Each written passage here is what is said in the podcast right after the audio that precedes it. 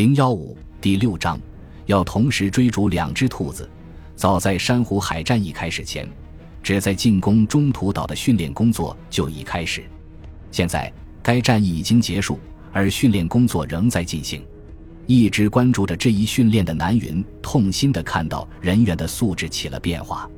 任何懂行的人一看就知道，这种随随便便。马马虎虎的演习很难令人相信，这就是为袭击珍珠港曾受过持久不懈的严格细致训练的海军航空兵部队。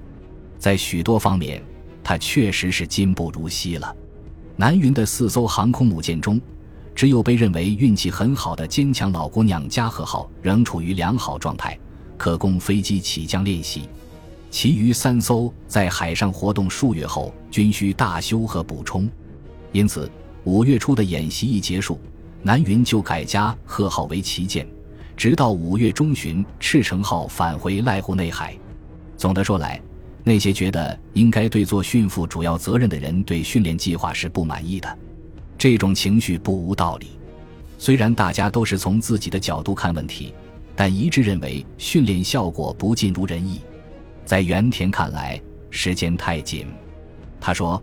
我们没有充足的时间来训练飞行员，结果训练就没有珍珠港作战前那样充分。只有新近配备的彗星式舰载侦察机例外，他们的飞行员虽然数量很少，但都受过以跟踪敌航母为重点的专门训练。他承认没有采取特别的训练措施。因为我相信，迄今为止所运用的训练方法和作战程序，在即将进行的中途岛战役中可以奏效。但是，鉴于珊瑚海战役的经验，鱼雷轰炸机投放鱼雷的高度被尽可能的降低了。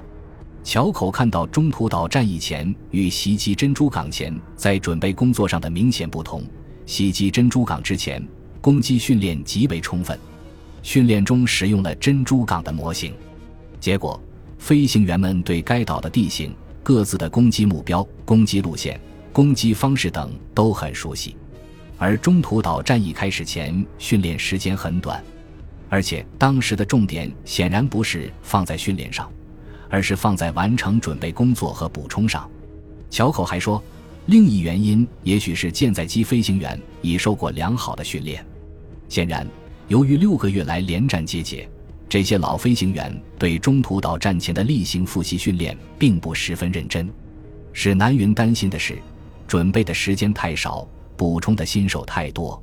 他在中途岛战役以后报告说，由于这些原因，除基本训练外，实际上没有人受过进一步训练。说实在的，人们不禁要问：南云这些哀叹有多少是对当时情况的准确诚实的回顾？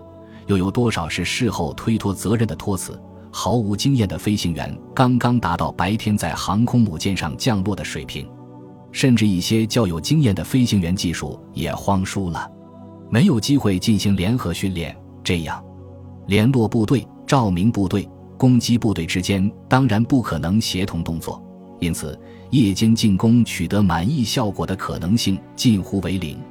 水平轰炸机的长机们在岩国以战列舰射津号为靶子进行演练，达到了较好的技术水平，但他们没有机会参加编队轰炸演练。俯冲轰炸机要往返于基地与濑户内海西部之间，浪费了许多宝贵的时间。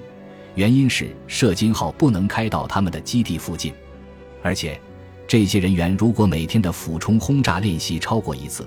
他们的基本训练就会受到严重干扰，他们的空战演练情况也不妙，仅仅进行了单机空战实弹射击和基本训练。较有经验的飞行员虽然参加了编队空战战术演练，但也只限于三机编队。鱼雷机轰炸是日本的拿手好戏，在珍珠港战功卓著。然而现在的情况非常糟糕，五月中旬进行了模拟攻击。由横须贺陆军航空队的军官担任裁判，结果并不令人乐观。事实上，这些演习的结果令人失望，连一些裁判都感慨地说：“水平如此低劣的人员，竟然能在珊瑚海战役中取得辉煌战果，简直不可思议。”显然，没有人告诉他们，这些并不是参加珊瑚海战役的飞行员。他们的惊讶也没有使他们去探究珊瑚海战役的战果是否确如宣扬的那么辉煌。从该战役结束至五月底，日本沉浸在一片自吹自擂之中。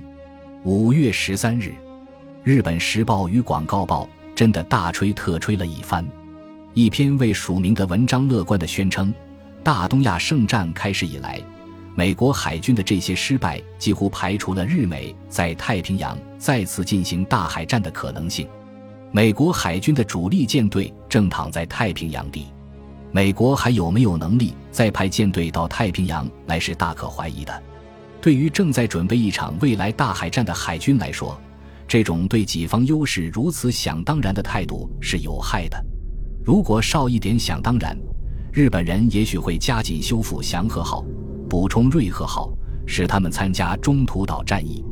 即便不把美国人的作战效能和战斗意志放在眼里，日本人也不应忘记一句中国的古老谚语：“狮子搏兔，亦用全力。”然而，草鹿想到的是日本的一句俗话：“一人追两兔，一只也捉不住。”他担心在即将到来的战役中，这句话会在肩负双重任务的第一航空舰队身上应验。他解释道。联合舰队的作战计划给我们规定了两个目标：一是，在以攻占中途岛为主要目标的战斗中担任突击部队；二是，当敌特混舰队出营我军时将其歼灭。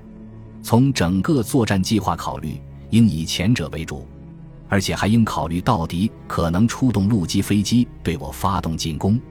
这是我最担心的，因为这意味着第一航空舰队要同时追逐两只兔子。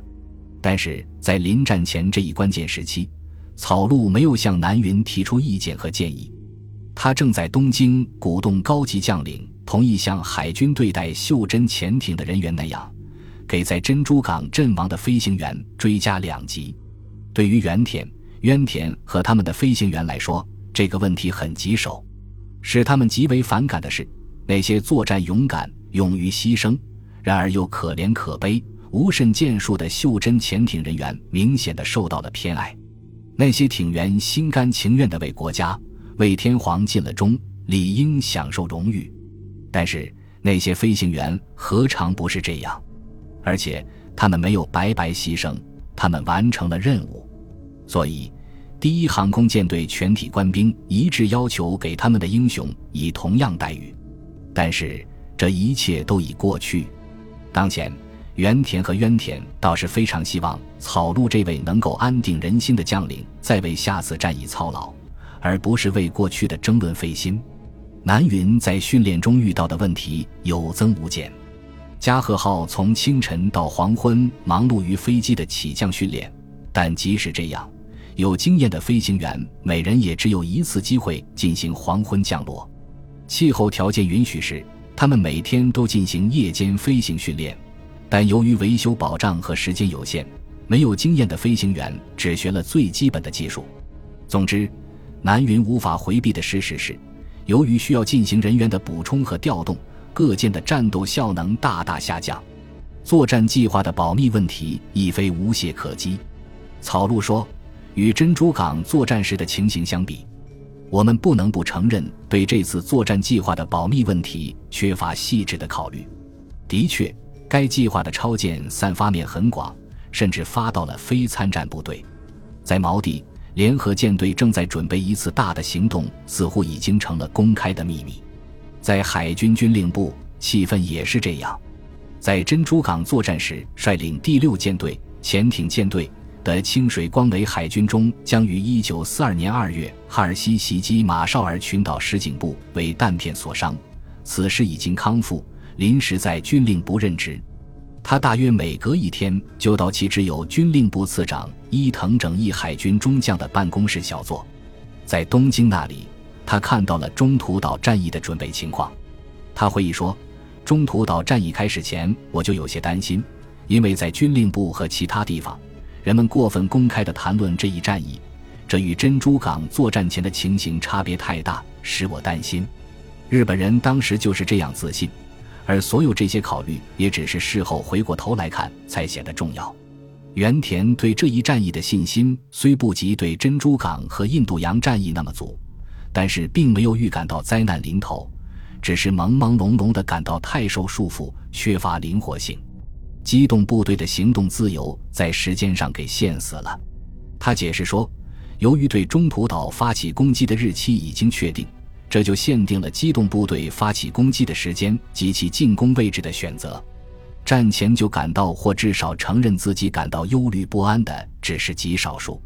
三河是其中之一。他虽然对取胜未表示怀疑，但确实感到情况不妙，十分不安。五月十四日，也就是他为高桥的死感到难受的那一天，他在日记中写道：“据报，美海军正在把建造战舰的方针从战列舰转向航空母舰，可以说他们终于赶上来了。如果他们现在就全面转变，那他们就比我们先进了。这是多么敏锐、实在的看法！”本集播放完毕，感谢您的收听，喜欢请订阅加关注，主页有更多精彩内容。